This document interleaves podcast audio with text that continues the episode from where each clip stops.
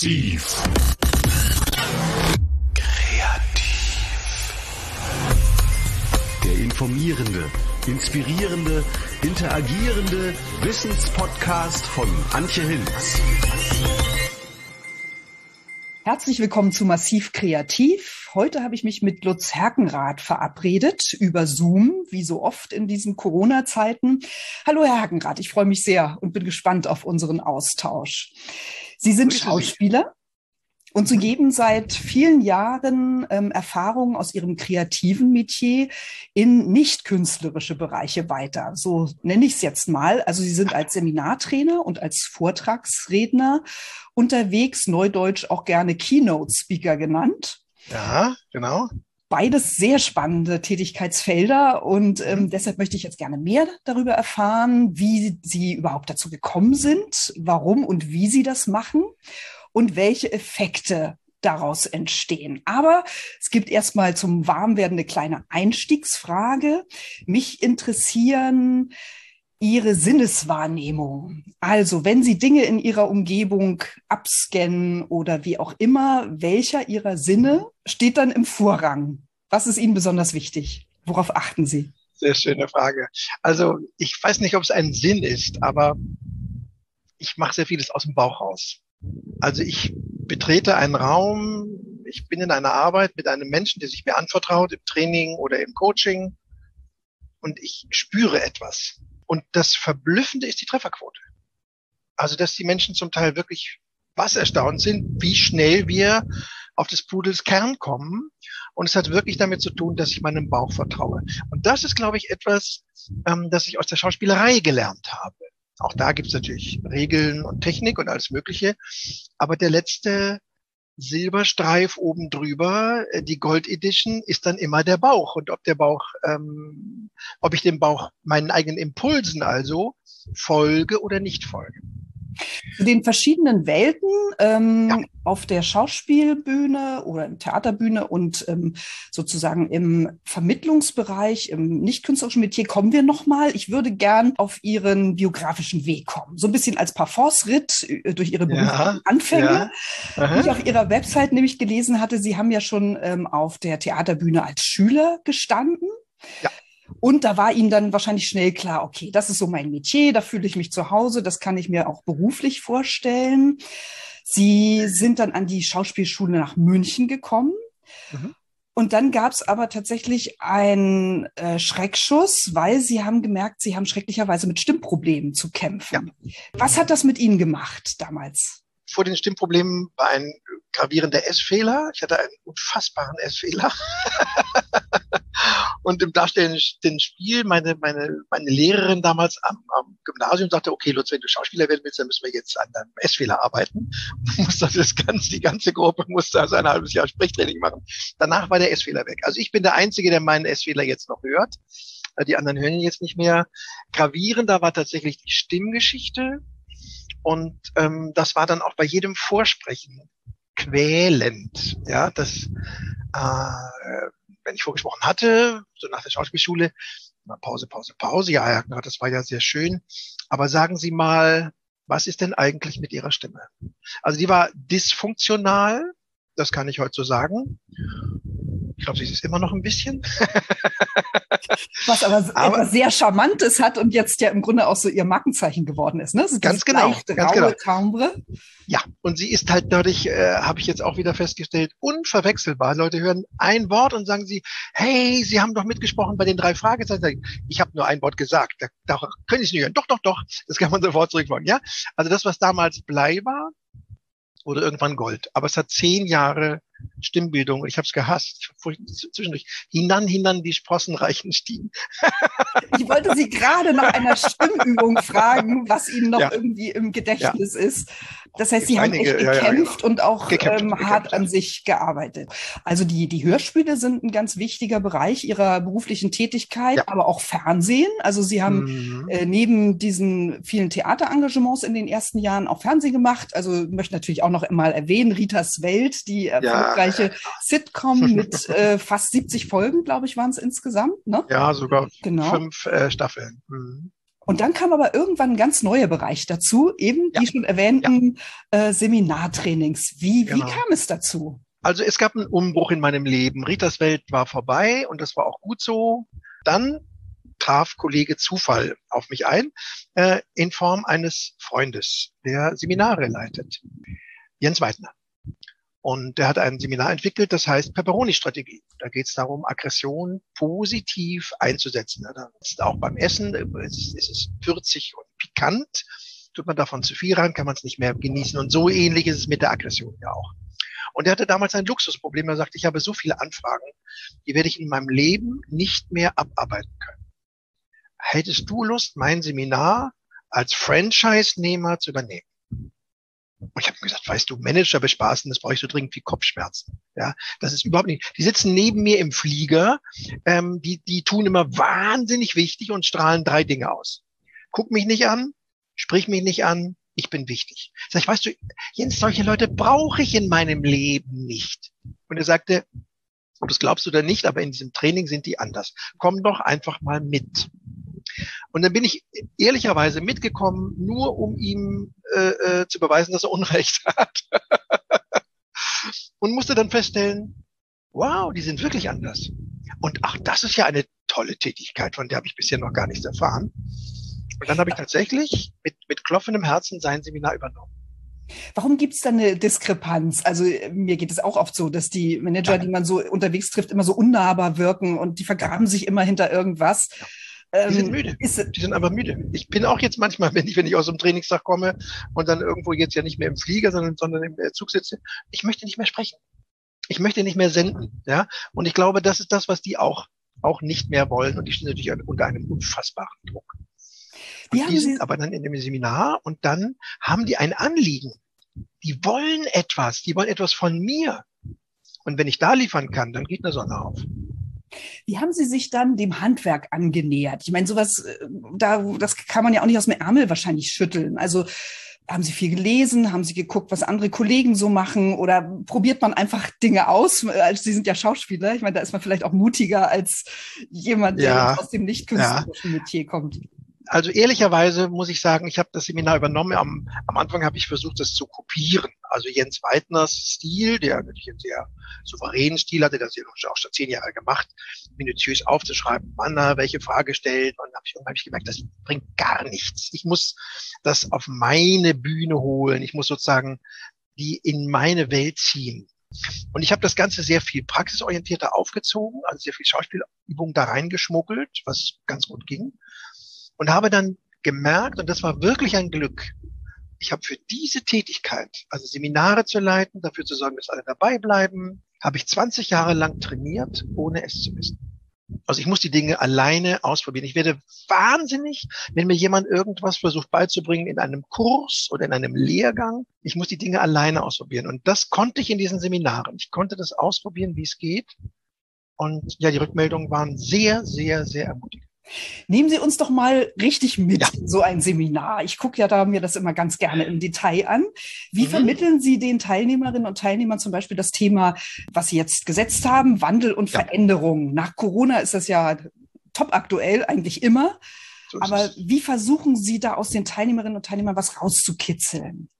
Also erstmal gibt es bei mir eine sehr ausführliche Eingangsrunde, wo nicht nur erzählt wird, ich heiße Peter Meyer und ich bin Sparkassendirektor in XY und bin verheiratet und habe zwei Kinder, sondern warum bin ich hier?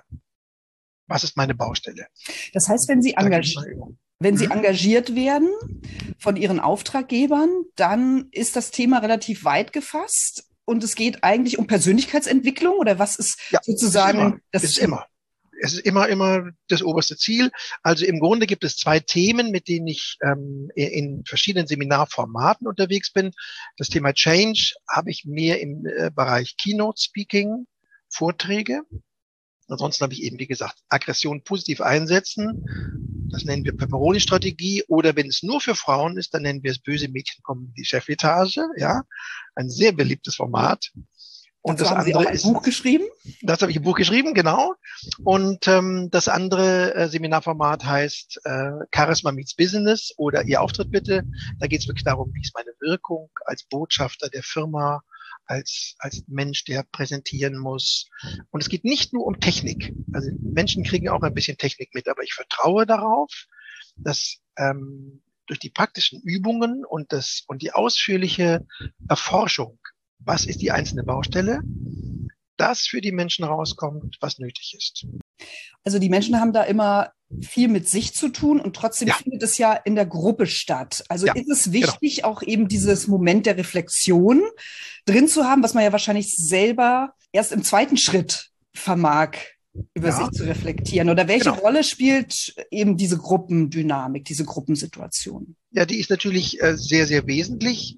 Wenn einer oder eine sich rauswagt aus der Deckung, und die anderen mitkriegen, der oder die wird jetzt nicht gehängt oder vorgeführt oder erniedrigt oder gedemütigt, dann kommen die mit ihren Themen auch. Ich habe mich damit sehr viel beschäftigt. Warum eigentlich ich als Schauspieler Trainer? Ähm, ich bin in gewisser Hinsicht schamfrei. Nicht schamlos, aber schamfrei. Ich habe, ke ich habe keine Hemmung, auch meine persönlichsten Geschichten zu erzählen, wenn ich das Gefühl habe, dass sie jetzt in dem Seminar hilfreich sein können. Darüber haben einige Kollegen, waren sie was erstaunt. Das darf man doch nicht machen und du musst doch im Status hoch bleiben. Sag, mir fällt kein Zacken aus der Krone, nur weil ich erzähle, wie ich selber depressiv war. Genau dieses ein gutes Stichwort, weil ich das tatsächlich fragen wollte, wie viel Sie von sich selbst preisgeben ähm, an persönlichen Alles, Erfahrungen und Gefühlen. Ja. Also Angst und Panik kennen Sie als Schauspieler vielleicht ähm, vom klassischen Lampenfieber, was man so auf der Bühne hat. Natürlich. Keine Ahnung. Natürlich. Ja, und ich kenne auch in meinem Leben, also ich bin nicht nur durch den Beruf vorbereitet worden, sondern auch durch mein Leben ähm, auf diese Tätigkeit vorbereitet worden, weil ich habe tatsächlich sehr schlimme Dinge erlebt als, als, als Kind. Also meine Eltern haben sich früh getrennt, das haben schon einige Kinder hinter sich. Äh, ich bin sehr früh, sehr lange im Sanatorium gewesen, war sehr allein auf mich gestellt. Ähm, dann ist meine Mutter sehr früh gestorben. Also ich, es gab eine Menge Umbrüche in meinem Leben und ich habe auch sehr viel Therapieerfahrung selber gemacht. Also mein Leben lief nicht immer so geordnet und immer so, so in klaren Bahnen. Die Menschen kommen ja zu mir und denken, sie wollen irgendwas reparieren. Ich sage, na, aber um was zu reparieren, müsste ja was kaputt sein. Ist ja nichts kaputt. Ist vielleicht was abgespalten. Oder vielleicht gibt es einen Schmerz. Oder vielleicht müssten wir auf einen Punkt gucken, wo sie nicht hingucken wollen. Aber wir müssen nichts reparieren. Sie sind so, wie sie sind, fein und in Ordnung. Das heißt, wenn man irgendwie von außen gespiegelt bekommt, und das hat sicherlich jeder schon mal äh, erlebt, man ist irgendwie nicht fein oder man hat Defizite. Also man soll sich ja natürlich auch keinen Panzer aufbauen, aber irgendwie, ja, wie, wie, wie kommt man dann damit besser klar, wenn man eben mit diesen Vergleichen klarkommen muss, denen man ja auch immer ausgesetzt ist, ja. oder eben wenn andere einem das Gefühl geben, man hätte da Defizite. Ja, die meisten kommen mit einem Mangelbewusstsein in, in, mein, in, mein, in mein Seminar. Die wissen alles, was sie nicht können, aber sie wissen nicht, was sie können. Das sind die unbewussten Fähigkeiten.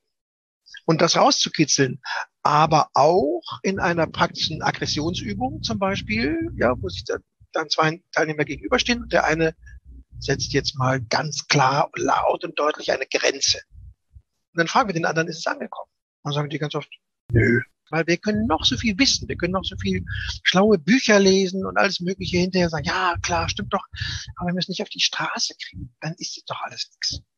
Und deswegen ähm, ist mir so wichtig, dass auch alle meine Seminare einen hohen Praxisanteil haben. Wie würden Sie Ihre, Ihre Fähigkeiten beschreiben? Was ähm, ist das oh, Besondere, das was Sie als Schauspieler... Also ich nehme wirklich kein Blatt vor den Mund, aber ich mache es respektvoll. Ich sage alles, was mir auffällt. Auch weil ich glaube, dass die Menschen viel, viel stärker sind, als wir gemeinhin die Menschen behandeln. Und ich habe einen Lehrer oder Inspirator gehabt, ähm, der provokative Therapie macht und dessen Namen mir jetzt gerade nicht einfällt. Frank Farrelly, so hieß er, ein Ami, der war Psychiater und hat gesagt, wir müssen provokativ arbeiten. Wir müssen die Selbstheilungskräfte, wir müssen die den Selbstbehauptungswillen der Menschen. Da müssen wir anfangen. Und also zum Beispiel, Menschen kommen zu mir, die große Auftrittsangst haben, ja, Lampenfieber. Stellen wir fest, dass sie Sorge haben, kritisiert zu werden. Und hier ist die spannende Frage, von wem? Vom Publikum oder von mir? Also mir selber. Und dann lasse ich sie testweise ein paar Sätze sagen. Ja, ich habe, wenn ihr hier so, wenn ihr mich hier so anguckt, habe ich Sorge, dass ihr mich äh, schlecht findet. Nö. Aha, es geht gar nicht um die anderen. Um wen könnte es denn dann jetzt gehen? Wenn ich hier stehe und was machen soll und ich schaffe das dann nicht, dann habe ich Sorge, dass ich mich selber schlecht fühle, weil ich mich selber kritisiere. Das, ja, das stimmt. Ah, okay. Geht um den eigenen inneren Kritiker. Und so erforschen wir die Dinge. Und da ich eben damit offen bin, im Grunde sind es Subtexte. Ja, also das, was ich als Schauspieler gelernt habe, wie kann man unter einem Text einen emotionalen Subtext finden, ist das, was wir in der Situation mit den Menschen machen. Das klappt hervorragend. Also das ist einfach beglückend. Vielleicht ist das ja schon wieder eine Methode. Also dieses Erforschen. Ja. Mhm immer nachfragen. Also man soll ja auch immer fünfmal warum fragen, bis man zum Kern einer Sache vorgedrungen ist, was mir als Journalist. Man braucht auch 15 Mal. Also ja.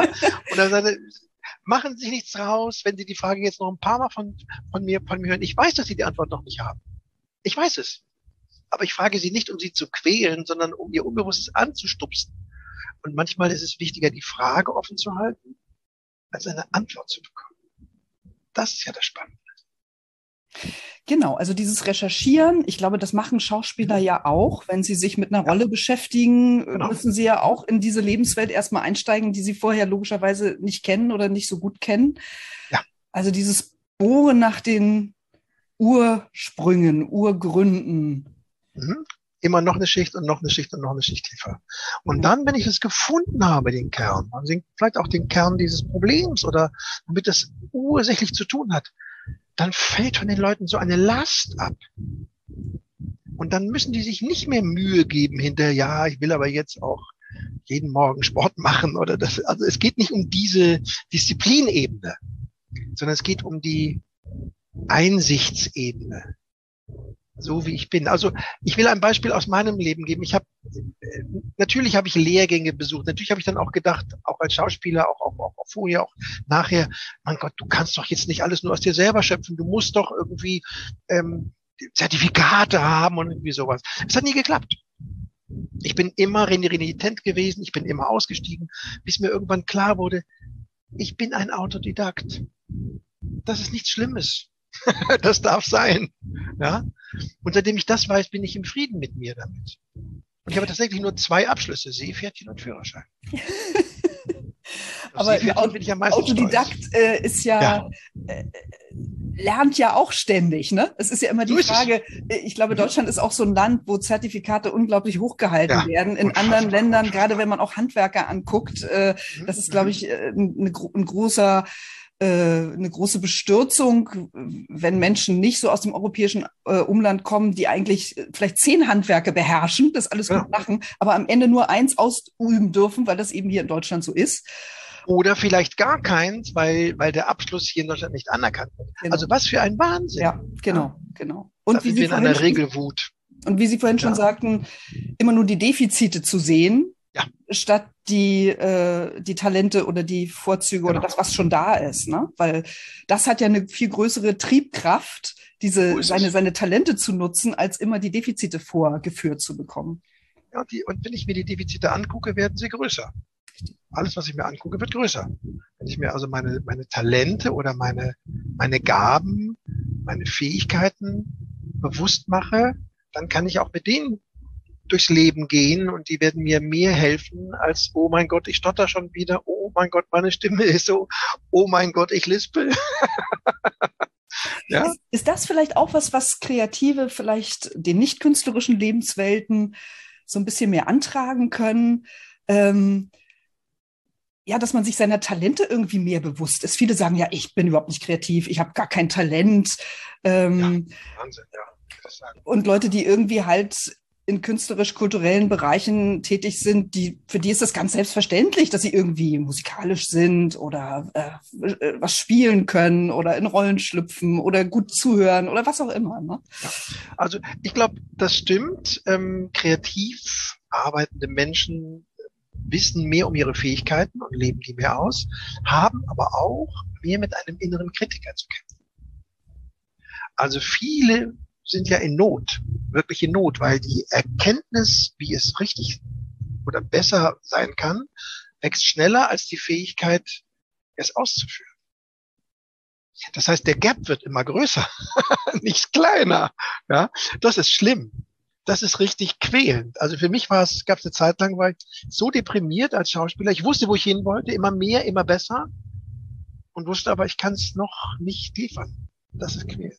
Also beides nicht. Ähm, sowohl die, äh, das Bewusstsein eigener Fähigkeiten und die Angstfreiheit, es auszuprobieren und das Bewusstsein des inneren Kritikers, wie ich, wie ich damit umgehe, um trotzdem lebensfähig zu sein.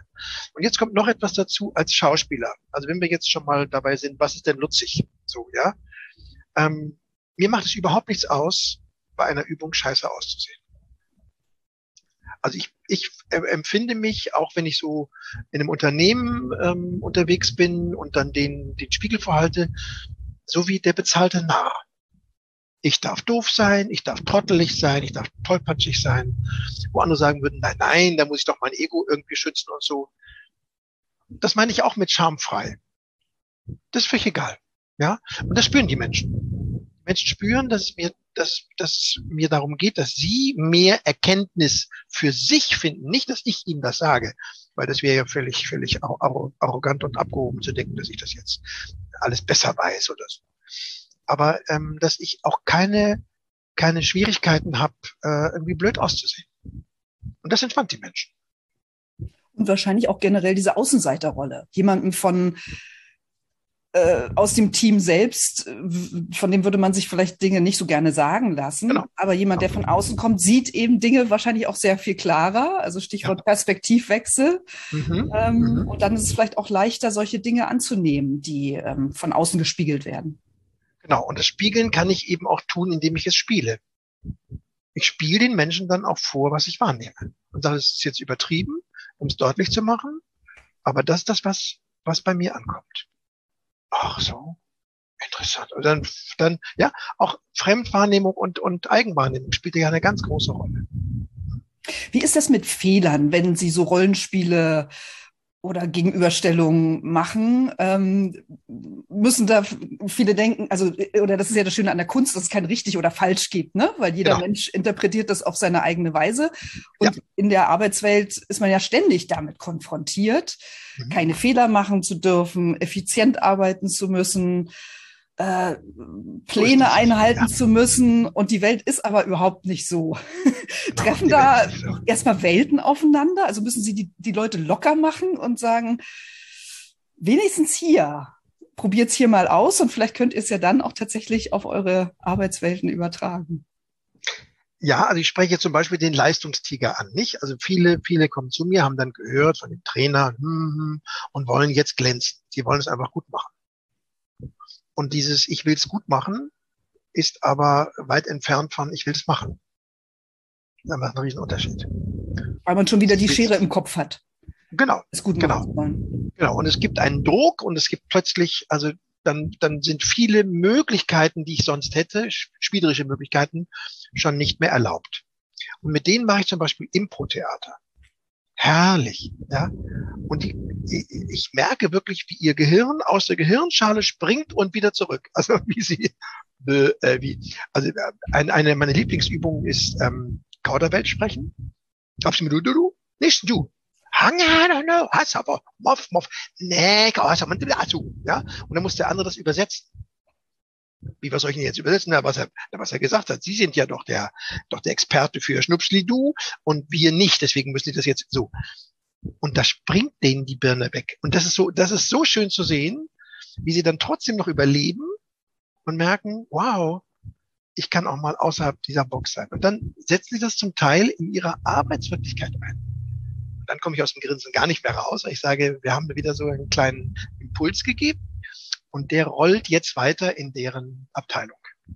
Das klingt so herrlich und ähm, ich finde ja, dass solche Menschen wie Sie ähm, eigentlich in alle Organisationen hinein äh, gehen müssten und ähm, weil eben viele ja, weil die Angst so oft im Weg steht und ja. Angst vor Veränderung da ist und äh, kein Mut, Dinge laufen zu lassen und sich entwickeln zu lassen. Ne? Also die Zeit der großen Fünfjahrespläne ist lange vorbei. Die Welt ändert sich einfach so schnell. Äh, wie kann sowas gelingen? Also ähm, denken Sie auch darüber nach, dass man eigentlich die Kreativen in die Breite der Gesellschaft hineingeben müsste? Wie kann sowas gelingen? Ja. Oder ist das Utopie? Also da gibt es zwei Fragezeichen bei mir. Ich, ich, ich, ich, also ich glaube, ja, erstmal zu Ihrer Frage, es wäre eine gute Idee, wenn mehr Kreative, mehr Menschen aus nicht anständigen Berufen zu den anständigen Menschen gehen würden. Das wäre wirklich, wirklich gut. Aber es gibt zwei Hindernisse. Das eine ist auf der Seite der sogenannten Kreativen, die die Menschen aus der Wirtschaft verachten oder kein, keine Lust haben, sich mit denen zu identifizieren. Vielleicht infiziere ich mich auch. Ja, also es gibt eine große Abwehrhaltung der Wirtschaft gegenüber. Dabei sind das genauso Menschen wie du und ich, die auch morgens aufs, aufs Klo gehen. Also mit den gleichen Wünschen, mit den gleichen Hoffnungen, mit den gleichen Verletzungen. Eine Abwehrhaltung äh, der Kreativen gegenüber der Wirtschaft, genau. weil genau. die der Meinung sind, die Kunst ist frei und ähm, das sind ja nur Bonzen und die wollen ja alle nur Geld haben. Also es gibt einfach, äh, wenn ich jetzt versuche, auch mal Impro-Theater mit anderen Kollegen, also die mal dazu zu locken, ich habe eine große Bank, mit der ich sage, ach ja, nee, weiß ich nicht. Und äh, genüge ich da, ja? Also, du hast überhaupt kein Bewusstsein über deine Talente, über dein, über, über, über den Reichtum, den du den Menschen geben könntest, ja? Und es wäre so toll, wenn du das einfach mal sehen würdest. Also es gibt die Abwehrhaltung gegenüber der Wirtschaft, weil da so viel Geld ist. Es gibt ähm, dann wieder der innere Kritiker. Kann ich denn den richtig studierten Leuten auch irgend, irgendetwas beibringen? Und auf der anderen Seite gibt es sowas Scheues, sowas, ähm, ach, sie sind vom Theater oder und dann höre ich ganz oft, ja, ich habe auch mal Theater gespielt oder ich war mal in der Laienspielgruppe und so. Da kommen die dann mit ihren alten Sehnsüchten an. Ja.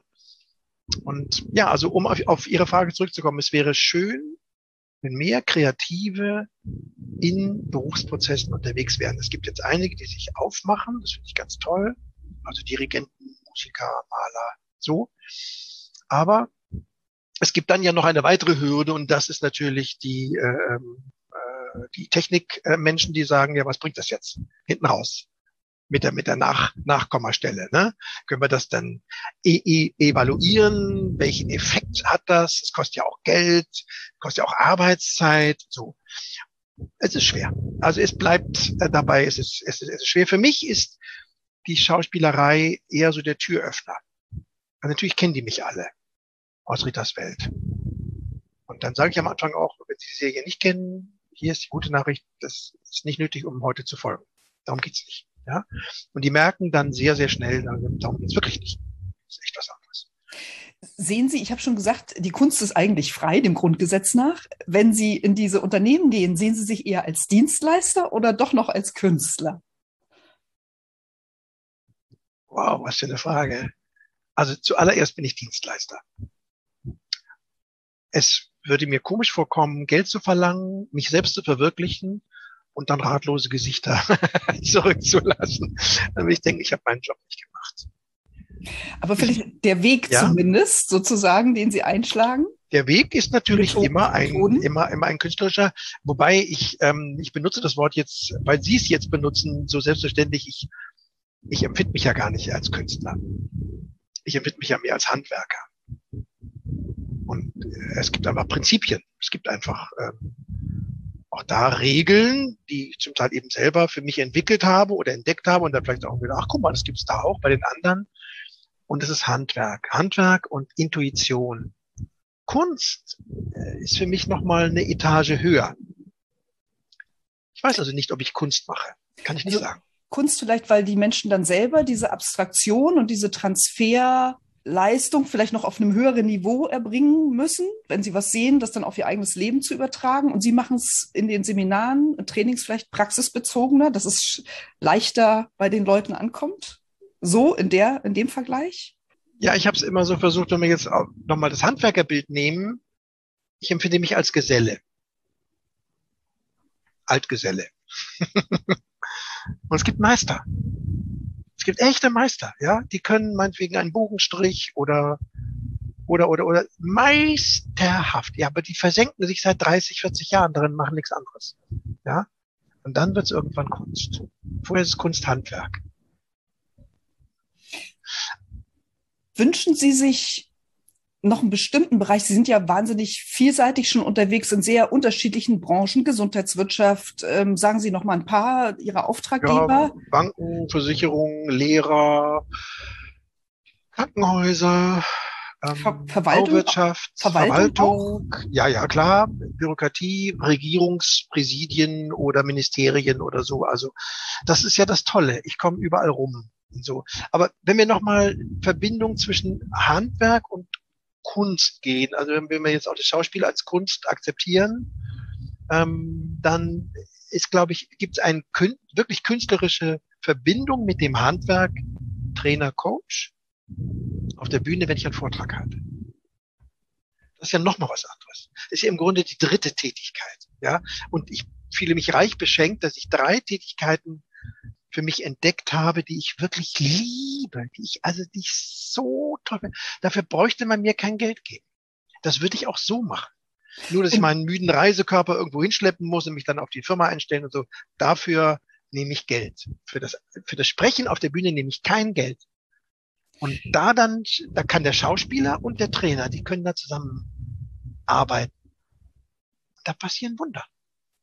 Und als Vortragssprecher Mhm. Das ist ein bisschen näher Ihrer schauspielerischen Tätigkeit? Ja, weil ich dann natürlich. Als Im Seminar, ähm, ja.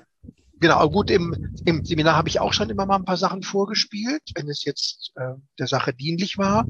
Aber auf der Bühne, in der Keynote, ähm, wird das sogar mehr erwartet natürlich. Ne? Da kann ich natürlich noch ein bisschen mehr und ausführlicher tun. Und das ist eben dann auch für mich eine große Freude. Also sowohl der Schauspieler hat viel Spaß, als auch der Trainer und Coach, weil ich dann noch also mein Ziel ist auch da, die Menschen in Schwingung zu bringen. Und wenn das gelingt, das ist so toll. Sind die Vorträge dann manchmal Basis, um dann nochmal eben in Trainings nachzulegen, sag ich jetzt mal? Ja, ja, das gibt es öfter, ähm, ja. dass man mich engagiert für einen Vortrag und nachher, ach Mensch, könnten wir da nicht mal ein Training von machen und so. Ne? Das, das, das passiert also ganz oft. Und ich versuche in meinen Vorträgen diese stillen Momente zu erreichen. Also wo 300 Leute mit mir zusammen schweigen. Und dann das Schweigen anzusprechen. Und dann zu sagen, was ich wahrnehme vom Schweigen. Und dann fängt das, und dann geht das Schweigen nochmal weiter. Das sind so Sachen. Das ist einfach toll. Da kriege ich jedes Mal eine Gänsehaut. Also man merkt schon, wir nehmen hier die Spannung und die Pausen voll mit. und das ist ja wichtig, auch um die Dinge wirklich zu begreifen. Ne? Also so äh, wir sind, leben in so einer atemlosen Zeit und wir brauchen einfach viel mehr Pausen, um Dinge zu reflektieren. Ja, und um sie emotional zu begreifen. Genau. Also wir wissen so viel, wir sind Wissensriesen. Aber wir sind Umsetzungszwerge. Wir alle. Also ich nehme mich überhaupt nicht aus was habe ich alles schon für kluge, kluge Sachen gesagt? Toller Satz oder wow, wie ja, richtig und so. Ja, und was bedeutet es für mich? Was bringe ich davon auf, auf die Straße? Nicht so viel. Und deswegen versuche ich auch da in den Vorträgen, dass die Menschen Erfahrungen machen. Zum Beispiel, wenn ich ein, ein kurzes Gedicht vorlese. Was da dann abgeht bei den Leuten, das ist toll. Und da hilft natürlich wieder der Schauspieler, dass ich, in, dass ich ein Zwei-Minuten-Gedicht so bringen kann, dass die Menschen wirklich hinterher sagen, wow, das habe ich noch nie. Ich kannte das Gedicht, aber so habe ich es noch nie gehört. Das ist natürlich auch wieder das Schöne dann. Also sehen, ich bin reich beschenkt. Genau. Ähm, Sie haben schon so ein paar Bereiche oder Organisationen aufgelistet, von denen Sie engagiert werden. Ja. Gibt es noch einen weißen Flecken der Gesellschaft, wo Sie sagen, der hätte das aber nochmal dringend nötig, da, den würde ich gerne nochmal aufmischen. Ganz persönlich. Welcher Bereich hat es vielleicht besonders nötig in unserer Gesellschaft? Also es gibt einen Bereich, in dem ich tatsächlich auch schon unterwegs bin, aber da würde ich gerne ein bisschen mehr unterwegs sein, weil ich glaube, dass es da wirklich, wirklich nicht nötig ist und das sind Lehrer. Ich hatte neulich ähm, die Chance, auf dem Deutschen Schulleitungskongress zu sprechen. Ne? Das ist ein richtig großer Kongress mit 2000 Leuten. Und ähm, da habe ich denen auch gesagt, sie haben äh, das härteste Zielpublikum der Welt. Sind nicht die Kinder? Hm, nein. Sind nicht die Eltern? Eher zweiter Sieger. Das härteste Zielpublikum der Welt sind Lehrer. Und ich darf das sagen, weil in meiner Familie gibt es dreieinhalb Lehrer. Ja, also ich kenne die Lehrer auch, auch privat. Und äh, mich macht es, für mich ist es so schwierig, mit denen zu streiten, weil die sehr oft das richtig falsch Spiel spielen. Das ist richtig, das ist falsch. Das hat mich noch nie interessiert. Weil darum geht's nicht. Es geht darum, wie können wir zueinander beitragen? Wie können wir uns inspirieren? Wie können wir das, was wir haben, zusammenpacken? Und es kann verschiedene Wahrheiten geben. Und das ist für die aber nicht nötig, nicht möglich, weil sie Zensuren geben. So, also da, das ist, äh, das ist so der Bereich, in dem die unterwegs sind. Und da sind sehr viele Lehrer sind, die, die wirklich einen tollen Job machen. Echt unglücklich. Die sind echt frustriert. Und da kann ich da natürlich sagen, mit Ausstrahlung, Wirkung, wie kommen Sie denn an Ihr, an Ihr Zielpublikum, nämlich an die Kinder ran? Es geht eben nicht über den Verstand. Der Verstand ist nur so ein ganz geringer Teil. Es geht um den Bauch. Es geht um das Unbewusste, es geht um unsere Gefühle. Da müssen wir anfangen. Und wenn wir das machen, haben wir eine solche Kraft. Dann hören auch die Kinder zu. Bin ich total von überzeugt. Ja, und eben nicht die Kinder in Schubladen zu stecken oder zu sagen, das ist richtig, das ist falsch, sondern genau. irgendwie so eine Seele zu sehen. In jedem Kind steckt ja irgendwas. In jedem Menschen steckt irgendwas. Und wenn man so früh die Türen zuschlägt und eben sagt, dieser Weg war jetzt völlig falsch, alles falsch. Ne? Wie, wie, was ist das für ein Hammer auf so einer Kinderseele? Exakt. Zu sagen, exakt. Da hast du was. Da guck noch mal irgendwie, zieh da noch mal ein bisschen dran oder probier da noch mal. Ne? Also äh, dieses Ermutigen, glaube ich. Und Ermutigen ist so wichtig. Zu, ja. Ja, genau. Und ähm, äh, Lehrer sind halt so oft Defizitsucher. Sie müssen gerichtsfeste Noten geben. Also ein Job, um den ich sie nicht beneide. Das ist ganz, ganz schlimm. Und ich muss begründen können, warum Tim in Bio nur eine 4 bekommen hat. Ja, ja, weil er die Frage nicht richtig beantwortet hat und davon nur ein Viertel und, davon, und das hat er gesagt, so richtig falsch. Ne? Es müsste aber eigentlich darum gehen zu sagen, okay, auch wenn Tim die Bioarbeit vergeigt hat, was kann er in dem Fach richtig gut? Und dafür ein Bewusstsein zu bekommen. Und dann müssten wir vielleicht auch von unserem Notensystem runterkommen, von diesem Punktegeilheit, von, diesem, von dieser Fixierung auf kognitive, auswendig gelernte Fähigkeiten. Das ist nicht das Leben. Und daher möchte ich so gerne in diesem Bereich mehr unterwegs sein und mehr Lehrer in Schwingung bringen, damit sie sagen, naja, hast du recht. Der Neokortex ist nicht der Bestimmer. da findet ihr eine gute Begründung, eine gute pseudo-nationale Begründung liefern, warum wir uns so verhalten. Aber entscheidend ist Limbi das limbische System, ja. Limbi. Man weiß sofort, da ist, da ist Spaß. Sie haben vorhin gesagt, dass äh, Sie viele Kreative oder Künstler können, die, kennen, die so Vorbehalte gegenüber der Wirtschaft mhm. haben. Aber mhm. wie ist es denn andererseits? Also ich hatte so den Eindruck, äh, während Corona-Zeiten hat sich dieses Bild vom brotlosen Künstler auch nochmal in der Mehrheitsgesellschaft so ein bisschen verfestigt. Wahrscheinlich auch durch diese ganzen äh, Hilfsgelder. Also andere Branchen bekamen sozusagen einen Ausgleich. Äh, die Kreativbranche bekam immer Hilfsgelder. Also schon diese Bilder, mhm. die in der Politik verbreitet wurden, fand ich sehr bezeichnend. Ja. Und auch so in meinem Umfeld, ähm, ja, habe ich immer noch das Gefühl, dadurch, dass eben diese, diese brotlose Kunst immer so hochgehalten wird, ähm, äh, ist dieses Bewusstsein nicht da, welchen Reichtum eben diese kreativen Methoden auch äh, bedeuten können. Also sind die, müssen die Kreativen selber was dazu tun, dass da sich auch der, der Blick und die Wahrnehmung der Mehrheitsgesellschaft oder der nicht kreativen Gesellschaft sich ändert? Auf jeden Fall. Also ähm, die Kreativen müssten ein viel größeres Selbstbewusstsein haben über ihre Fähigkeiten. Dass das eben auch wertvoll ist für die Gesellschaft. Sind wir systemrelevant? Ja oder nein? Ich glaube, wir sind es. Definitiv. Weil es kann nicht nur um äh, Stahlproduktion oder um äh, Autos oder sowas geht. Das, das, das, das ist nicht der Punkt. Also ich erlebe bei vielen Menschen aus der Wirtschaft, die sich mit mir beschäftigen oder die sich mit uns beschäftigen, Kreativen, ähm, eigentlich eher eine große Neugierde und eine große Sehnsucht. Und dann zwischendurch, naja Gott, aber ihr habt, also ihr, ihr seid arm dran, gell? Also ich möchte dann schon, mein Gehalt möchte ich schon behalten, aber das ist natürlich schon auch toll, was ihr macht und so, ne? Ach, Sie sind Schauspieler, was machen Sie eigentlich tagsüber? Die Frage habe ich so oft gestellt bekommen. Ja, ich dachte, äh, ich glaube, ich habe in meinem Leben noch nicht so viel gearbeitet wie, wie, als, wie als Schauspieler. Das sind 80 bis 100 Stunden Wochen. Das macht sich aber keiner einen Begriff von. Hm?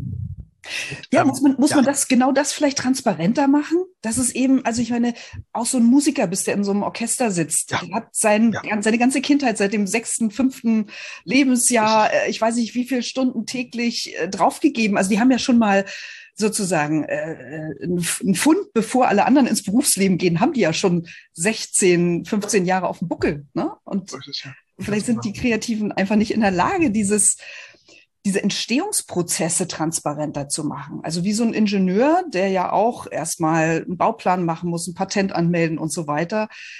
Vielleicht, weil sie die vielen Dinge so immateriell sind. Sie sind eben nicht so, dass man gegentreten kann, sondern ja, es sind Wissen, Fähigkeiten, Erfahrungen. Erfahrungen. Genau. Mhm. Ja, und es gibt kaum ein Bewusstsein darüber, dass das eben ein so wertvoller Prozess ist. Also da stimme ich Ihnen zu. Die meisten Kreativen sind eher in der defizitären Haltung, was die Wirtschaft angeht. Und es ist ja nun auch leider so, dass die meisten Kreativen von dem, was sie da produzieren oder arbeiten, nicht leben können. Und das, das ist genau. Das betrifft Schauspieler genauso. Genau. Und das ist genau ein Ansatz, wo ich denke, warum hat man den Kreativen jetzt irgendwelche Hilfsgelder gegeben? Warum hat man die eben jetzt nicht während Corona irgendwie mit Schülern zusammengebracht, all diejenigen, die jetzt vielleicht dringend mehr Kreativität mhm. gebraucht hätten oder mhm. sich in dieser Phase des Lockdowns auszuprobieren, die Seele überleben zu lassen, statt jetzt ja. wieder darüber zu reden, welche äh, schulischen Defizite da jetzt aufzuholen sind, ne? oder auch in andere Bereiche der Gesellschaft. Also das, das hätte sozusagen die Gesellschaft befruchtet mit kreativem Potenzial und hätte den Kreativen nicht wieder das Gefühl gegeben, dass sie brotlos sind. Almosen, genau, Almosen zu, äh, zu bekommen. Ja, aber dafür ist die Verwaltung, denen ist das Kreative einfach total fremd. Diese Arbeitszeiten. Ich weiß noch, dass ich am Anfang immer mit, mit meinem Finanzbeamten reden muss, wieso haben Sie am Sonntag auch schon wieder gearbeitet? Sag ich, ja, ist ja normal. Nee, ist es nicht. Also, die nehmen ihre Lebenswirklichkeit und versuchen die auf andere Berufsbilder zu stülpen. Und das kann eben null funktionieren. Ja? Aber es gibt eben auch so wenig Selbstbewusstsein ich nehme jetzt mal nur die Schauspielbranche, weil da, weil da kenne ich mich gut aus. Also da ist die Sehnsucht, gesehen zu werden und die Sehnsucht von anderen anerkannt zu werden so riesig. Der Anerkennungshunger ist so riesig. Ja? Wahrscheinlich guckt wieder kein Schwein. Ja? Menschen, die in Münster oder Paderborn oder wo auch immer Theater spielen und mit Herzblut Theater spielen, haben das Gefühl, haben ich versauer hier. Ja? Es sieht keiner. Dann mit diesem riesen Hunger, ah, die anderen sollen mich erkennen. Und wenn die mich erkennen, dann bin ich wer. Dann, dann, dann, dann spüre ich mich. Dann bin ich auch wertvoll. Aber nur dann. Ansonsten bin ich es nicht. Und da muss ich mich ein bisschen an die eigene Nase fassen. Also, das ist mir während Corona sehr klar geworden. Ich bin ein Feedback-Junk. Also ich sauge es auf. Das ist ja, war jetzt wenig während, während Corona, ja. Hm. Ging mir gar nicht so gut damit. Ja, sagte, wer bin ich denn, wenn die Leute nicht, nicht mich toll finden? Wer bist du denn dann, Platz? Okay, die Antwort war spannend. ich habe sie gefunden inzwischen, Gott sei Dank. Ich bin trotzdem noch Handwerker, ja, aber ähm, es hat ein bisschen gedauert. Ja, was, was hat das mit Ihnen gemacht oder wie haben Sie sich da mit einem aus eigener Kraft wieder rausgezogen aus dem seelischen Tief? Also ich habe nicht umsonst das Wort Handwerk oder, oder, oder das Bild vorhin, vorhin gebraucht. Ich bin eigentlich in meinem Herzen ein Tischler. Und ähm, ich liebe das sehr, ins Holz zu gehen. Äh, wenn ich im Holz bin, ähm, dann, dann geht's mir gut. Im übertragenen Sinne meinen Sie das jetzt? Im übertragenen ja, genau. Sinne, also, in das also Holz ich, des äh, Körpers und der Seele und in ihrer nein, eigenen, nein, nein, nein. als auch die nein, andere? ich meine, ich, ich, ich meine real in äh, meine kleine Holzwerkstatt. Ich habe eine kleine Holzwerkstatt. Ähm, habe auch inzwischen eine Tischkreissäge. Also das Leben ohne Tischkreissäge ist möglich, aber komplett sinnlos für mich. Ja. Und ich arbeite, also ich, ich stelle Möbel her, Schränke, bin jetzt gerade dabei, eine Blockhütte zu sanieren. Ich baue Fenster ein. Also ich, ich wachse über mich hinaus. Auch das alles wieder autodidaktisch. Ich frage ein paar Leute und sage, ja, okay, okay, ich habe verstanden. Ich muss wieder selber aus, ausprobieren, wie es geht. Und es kommen individuelle Lösungen raus. Mich hat das sehr, ja, geheilt fast. Weil es war schon schmerzhaft was hatte ich mir alles in 2019 vorgenommen? Wie ich hatte wahnsinnig viel Marketing-Positionen. Ähm, ich hatte mal für die Akquise eingestellt. Ich hatte Theater angemietet. Äh, 2020 sollte mein Jahr werden. Äh, Vortragsreihe selber aus dem Boden gestampft und alles, alles, alles ist den Bach runtergegangen. Das war hart. Es war wirklich hart. Hart auch zu sehen, dass wenn ich nichts gemacht hätte, würde es mir jetzt wirtschaftlich besser gehen, als das alles, was ich angegangen bin, um eben mehr ähm, Vorträge zu generieren und um sichtbarer zu werden. Und dann zu merken, das hat nicht funktioniert. Und dann mich zurück zu besinnen auf, wer bin ich? Wer bin ich ohne Applaus? Wer bin ich ohne Feedback? Bin ich ohne, dass mich die Leute toll finden? Gibt es mich dann noch? Habe ich dann noch einen Sinn? Habe ich dann noch eine Existenzberechtigung? Und da musste ich tatsächlich auch durch ein dunkles Tal durch, um dann zu erkennen, doch, ich bin auch was wert, wenn ich für mich arbeite und dann hinterher sagen kann, komm, was habe ich denn? Und wenn ich es nur mir sage, es reicht. Also da, da ähm, hat's, hat Corona neben allem Furchtbaren, finde ich, was da so passiert ist, für mich auch was Gutes gehabt. Also sich nicht an die, an das öffentliche Feedback zu hängen, zu knüpfen. Ja, also wenn ich es jetzt wieder kriege, dann nehme ich es auch gerne. Das ist nicht der Punkt. Aber ich merke, dass ich da schon auch eine gewisse Abhängigkeit von hatte. Und das, dafür ist es gut, jetzt mal so ein bisschen auf Entzug gegangen zu sein. Also die Frage, die ich mir stelle, wenn ich, wenn ich in ein Seminar gehe, wenn ich in ein Coaching gehe, wenn ich auf die Vortragsbühne gehe, was haben die Menschen davon, dass ich bin? Die haben bezahlt, nicht ich. Ich kriege Geld. Also was haben die davon? Und es gibt Situationen, auch vor Corona, wo ich auf, auf irgendwelche Kongresse komme und denke, oh mein Gott, was ist denn hier los? Ich nenne es die Betonmenschen. Das sind Betonmenschen.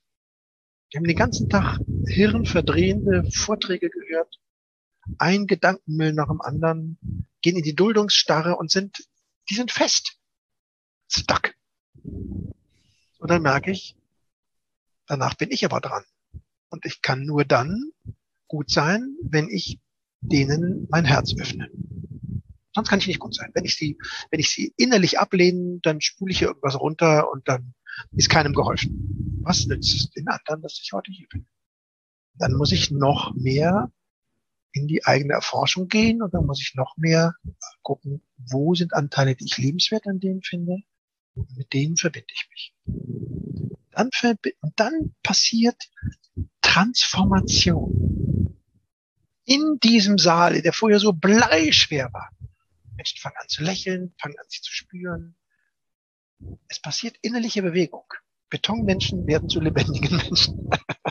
Also das ist wahrscheinlich das, was äh, soziale Interaktion ist. Sie le legen sozusagen ihr Herz äh, offen oder ihre Seele Mhm. Und wenn die Menschen spüren, dass es authentisch ist, geben sie dann auch was von sich mit. preis. Ne? Genau. Und dann ist es sozusagen genau. so ein Ping-Pong. Dann ist es ein Geben und Nehmen. So mhm. ist es. So ist es. Dann wird es lebendig. Genau. Ja, also ich bedanke mich für diese wunderbar offene Gesprächsführung. Fand ich ja, viele mit mhm. vielen schönen, tollen Gedanken, über die ich auch noch mal länger nachdenken muss und in meinem, in meinem Herzen bewegen muss. Ja. Und ja, wünsche Ihnen weiterhin viele schöne Programme. Vielleicht eine Frage noch in Bezug auf Corona. Das Analoge ist sozusagen, dass das Echte auf der Bühne, Direkte ist ja weggefallen. Konnten Sie das in irgendeiner Weise auf das Digitale, darüber wird ja immer viel gesprochen, wie kann man Formate vom Analogen ins Digitale übertragen? Hm. Hat das bei Ihnen in irgendeiner Weise funktioniert? Oder sagen Sie, ja, in der Not ja, aber eigentlich live und unmittelbar vis-à-vis ja, ich, besser? Ja, ich bin live. Ähm, ich mache das alles. Ich mache ähm, Online-Coaching, ich mache auch zum Teil Online-Trainings, ich mache auch Online-Vorträge, aber nicht gerne. Nach wie vor nicht gerne. Das ist ein bisschen so wie, ähm, ich gucke einen Videofilm über ein Kaminfeuer oder ich sitze vor einem Kaminfeuer. Das ist der Riesenunterschied. Ja. Und äh, dem, dem Videofilm kann man, kann, kann man mir schenken. das bringt nichts, das wärmt mich nicht. Das andere wärmt mich. Und ich brauche das, ich brauche, dass ich spüre. Das ist ein wunderschönes Schlusswort. Also, Lutz Herkenrath, ganz, ganz vielen Dank. Vielen Dank für diese Reise zu den unterschiedlichen Schauplätzen zwischen künstlerischer und nicht künstlerischer Welt. Hat ja. mir Spaß gemacht. Dankeschön. Mir auch. Vielen Dank. Tschüss.